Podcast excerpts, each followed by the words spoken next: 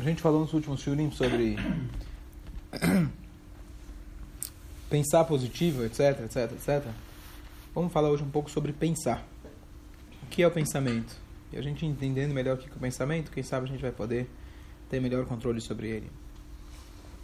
Muitas vezes a pessoa pensa que o que vem no pensamento não dá para a gente controlar. Você não estuda a Torá, então a gente pensa, bom, o que está na minha cabeça, está na minha cabeça, não tem como tirar da cabeça. Mas a Torá, logo no Shema Israel, fala para a gente, Lotaturo acharei levavchem ve'acharei nechem. Não siga os seus, o seu coração, o desejo do seu coração, o seu coração e seus olhos. Ou seja, a Torá nos obriga sobre três áreas. Marshavá, Dibur e Maaseh. Marshavá é pensamento, Dibur é fala e Maaseh são as nossas atitudes. Todas as mitzvot da Torá, elas estão relacionadas, você vai usar uma dessas três ferramentas. Maaseh, a, a ação, que a maioria das mitzvot inclui Maaseh. Dibur, mitzvah, por exemplo, de tefilá, ou não falar mal dos outros, são mitzvot ligadas com o Dibur. E tem algumas que são ligadas especificamente com a Marshavá. Começando da kavaná de cada uma das mitzvot, a intenção que você tem, a meditação, a, introspecção que você tem em cada mitzvah. Ou tem mitzvot que são exclusivamente, ou pelo menos mais exclusivas do Marshavá. Por exemplo... Ve'ahavta, amar a Deus. Amar a Deus não é fazer algo, a consequência vai ser você fazer algo para Deus. Mas a Ve'ahavta por si só é algo que é um exercício que você tem que fazer mentalmente, é, constantemente. Amor a Deus, temor a Deus, Avat a Torá, Israel, amor pelo próximo, assim por diante, são coisas que são mais ligadas ao pensamento. E a mesma coisa em relação a lotatura não usar o teu pensamento para coisas indevidas, inadequadas, seja a heresia, seja, é, seja qualquer desejo inadequado e etc. A gente não pode alimentar esses pensamentos. Então, se a gente se a gente for ver em relação a emuná e bitachon, tudo começa através do pensamento. O que, que significa isso? É verdade que no nosso pensamento vão vir todos os tipos de impulsos às vezes até negativos. Então, o que a Torá manda não é que não tenha um impulso. O que a Torá manda é que você tenha o controle sobre o seu pensamento. Aqui te cabe uma história muito boa, que o Ramoshe Maislich era um, um aluno, um Hassid, dedicado do Alter Rebbe, estamos falando 200 anos atrás. E naquela época, a Rússia estava sendo tentando, tava, o Napoleão estava tentando conquistar a Rússia.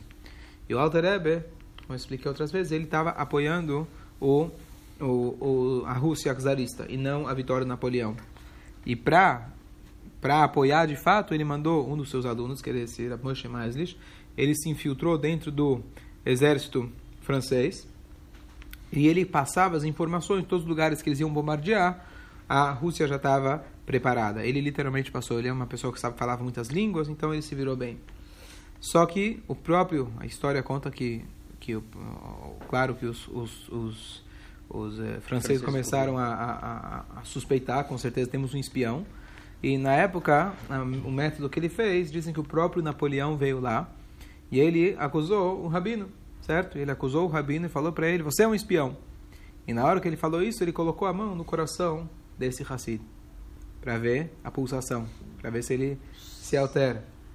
E na hora, a pulsação dele estava exatamente igual. Uau. E aí ele falou, não, você não é espião. E deixou ele.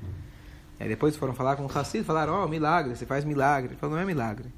Tanto que a gente pratica os ensinamentos que o nosso mestre dá pra gente, começando do controle do pensamento, que isso para mim já se tornou uma coisa natural. É uma coisa física. É uma coisa física. Ou seja, claro, estamos falando aqui de um grande Hassid, em uma situação de um choque muito grande. E se quer alternar, alterar o, o, o, o batimento cardíaco mas a ideia é que ele está dizendo que não é um milagre. A pessoa ter o autocontrole, certo? Isso, inclusive, não é nenhuma novidade ou exclusividade do judaísmo. Em várias outras seitas ou religiões longe de nós, mas tem pessoas que conseguem ter o autocontrole do pensamento e se exercita isso, tá certo? Sei lá, meditação, yoga, o que for. Nós temos a possibilidade, estou falando fisicamente, de ter esse controle. Então, o que a Torá ordena a gente são coisas muito práticas. Não é para você não ter o instinto de pensar, poxa, vai dar errado, poxa, não vou conseguir. E sim você controlar o seu pensamento consciente. Isso a gente pode controlar. Os impulsos, que não vêm os pensamentos, a gente não tem como controlar e também não temos obrigação nenhuma de controlar eles. Isso não depende de nós. Depende muito mais do que na natureza que nós nascemos e Hashem proporcionou para a gente. O tzadik talvez não tenha, nós temos, etc. Mas nós temos a obrigação de controlar os nossos pensamentos. Às vezes a pessoa vai dizer, bom, o que, que adianta que eu controlei meu pensamento? Ainda o meu sentimento é igual. O que, que adianta eu não colocar, não deixar que o pensamento tome conta da minha cabeça consciente? Mas ainda estou sentindo a mesma coisa. E a verdade é que, de fato, a gente não consegue transformar imediatamente, mas com o pensamento com a prática, com o tempo, a gente consegue, a gente consegue aos poucos transformar os nossos sentimentos e nossos instintos. A gente pode, com o tempo, ter um melhor controle, administrar melhor, e é isso que a gente está querendo chegar. Então, agora que a gente já terminou um o Shara Bitachon, que a gente já parou, terminou aquela leitura, agora eu estou passando para uma explicação mais profunda da Hassidut, para a gente entender a dinâmica do pensamento, de como a gente conseguir realmente praticar todas essas, essas, ah, essas, essas dicas que a gente deu até. Então, explicando de forma a dinâmica um pouco mais profunda sobre a visão da Hassidut, do que, que é o pensamento, é, como sempre, a Hassidut não está aqui só te falando, controla o seu pensamento. Tá, já sei que preciso controlar. Vamos entender o que é o pensamento e naturalmente a gente vai conseguir ter um controle melhor. O pensamento ele é comparado a uma roupa. E assim Hassidut explica que nós temos as dez forças da alma, que é Hormah, Binah, Dat, não vamos entrar agora, que é a sua, formam a sua personalidade. E essas forças, que é teu amor, temor, etc., suas emoções, sua lógica, etc., seu intelecto, elas vão inevitavelmente sempre usar uma das três ferramentas ou mais do que uma: pensamento, fala e a ação. Essas são os levushim, as roupagens, a forma que elas se apresentam. Para mim, o melhor exemplo de tudo é a tela do computador. A tela do computador não processa absolutamente nada. Ela simplesmente é uma, é uma ferramenta para que você possa saber o que está acontecendo, visualizar o que está acontecendo lá no HD do computador. HD, etc. Processador.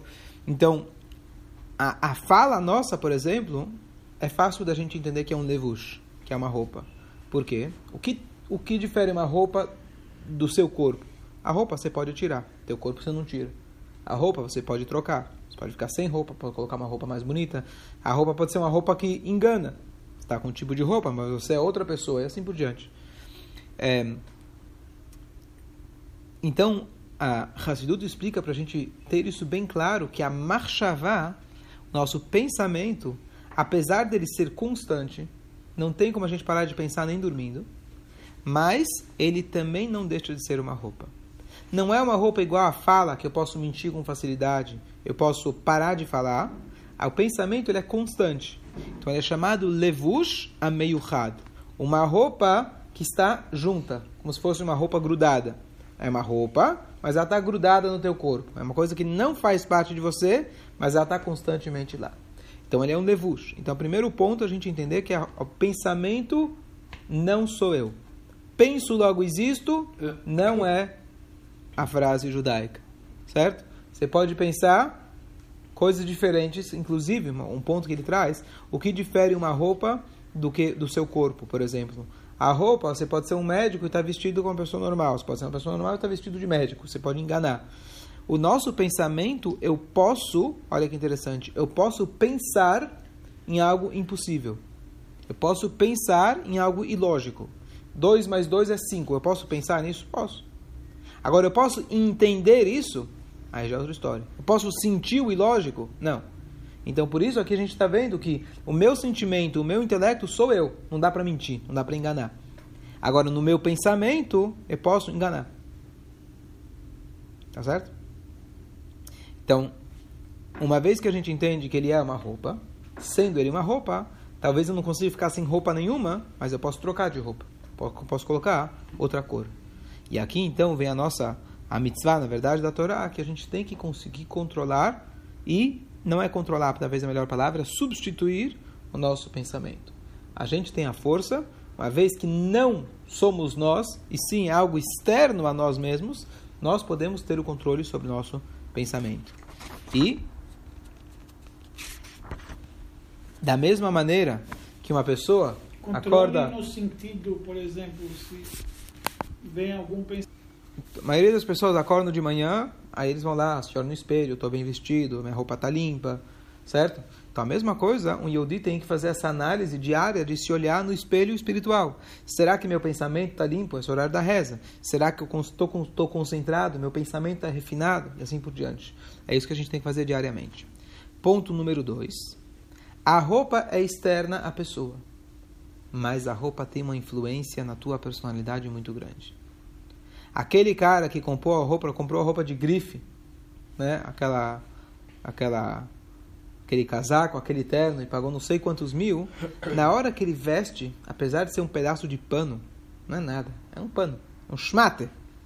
Esse pedaço de pano, de repente, coloca o cara num sentimento de um astral, Autoestima. autoestima. Não sei se um autoestima pode ser, é, pode ser despertado, despertado por coisas superficiais, mas pelo menos essa sensação, essa ilusão, a pessoa que toca a pessoa profundamente. Quando a pessoa coloca determinadas roupas, isso toca a pessoa profundamente. É um pano, é um pedaço de pano, é um schmatter. Mas esse schmatter pode fazer que você se sinta algo muito especial vestindo aquilo.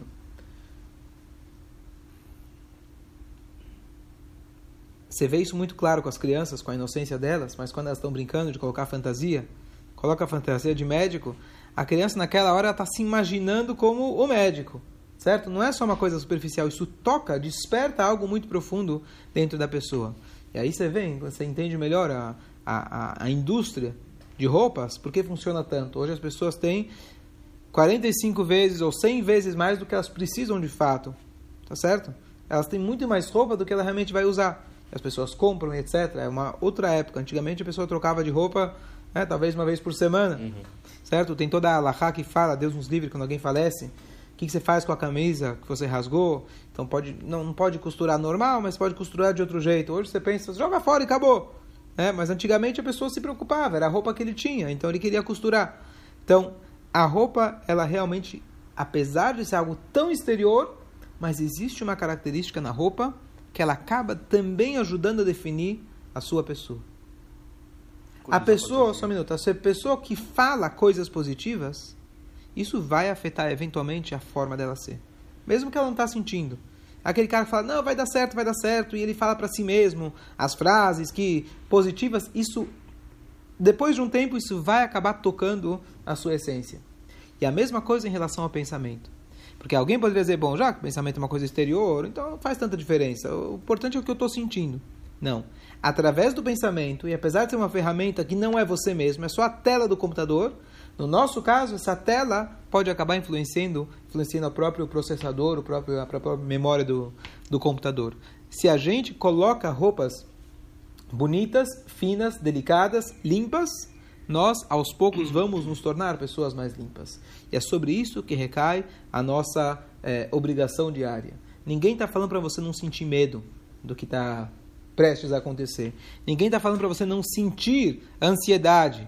O que a gente está falando é tenha no seu pensamento consciente palavras de Torá, de Emuná, de Bitachon, tudo o que a gente falou recai sobre a nossa obrigação de pensar.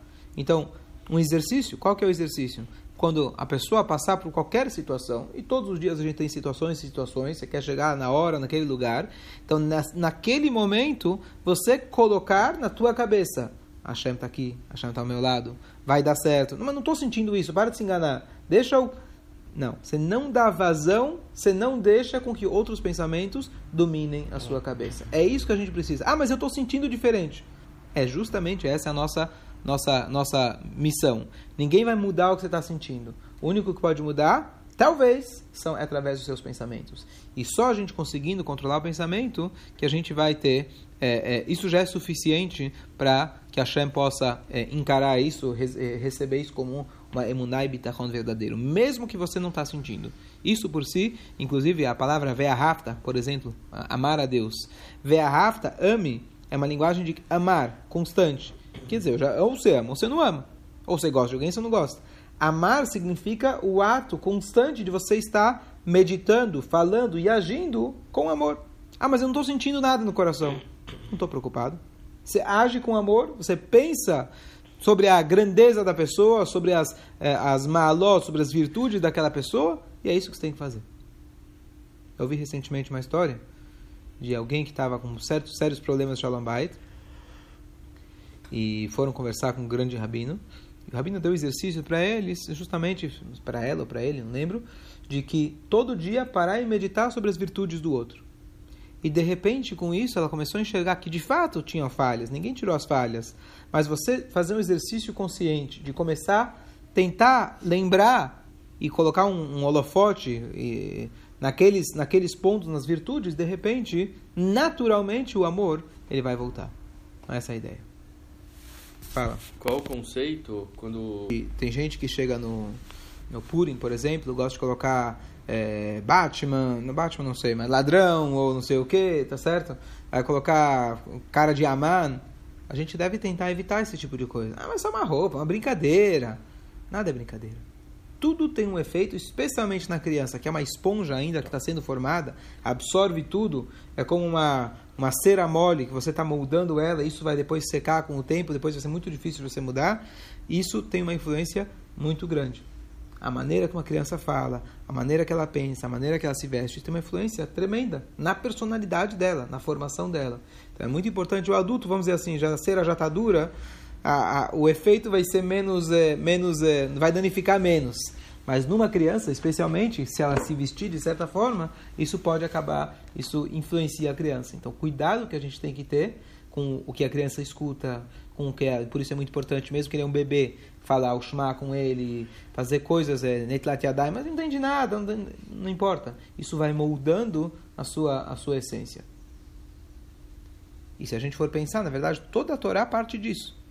Toda a Torá parte da prática. Esse cara é gente boa. O que é gente boa pela Torá? O cara que age de forma boa. Ah, mas ele lá no fundo, eu sei que ele não está sentindo isso. Não estou preocupado lá no fundo. A Torá fala, Kanistarot Lashem Elokeinu está oculto, deixa com Deus. Ve'aniglot, que está revelado, é lá no Vanene para nós. Aqui conta aquilo que você faz. Faz, pensa, fala, mas o resto deixa com Deus. Esse é o primeiro ponto. Então, eu acho que a primeira, esse primeiro passo da gente entender melhor a dinâmica do pensamento, o que é o pensamento, vai facilitar para a gente um pouco mais, para a gente ter esse controle melhor. A gente conhece, se conhecendo melhor, vai ajudar para a gente ter um melhor controle do pensamento. Zé, uma dúvida?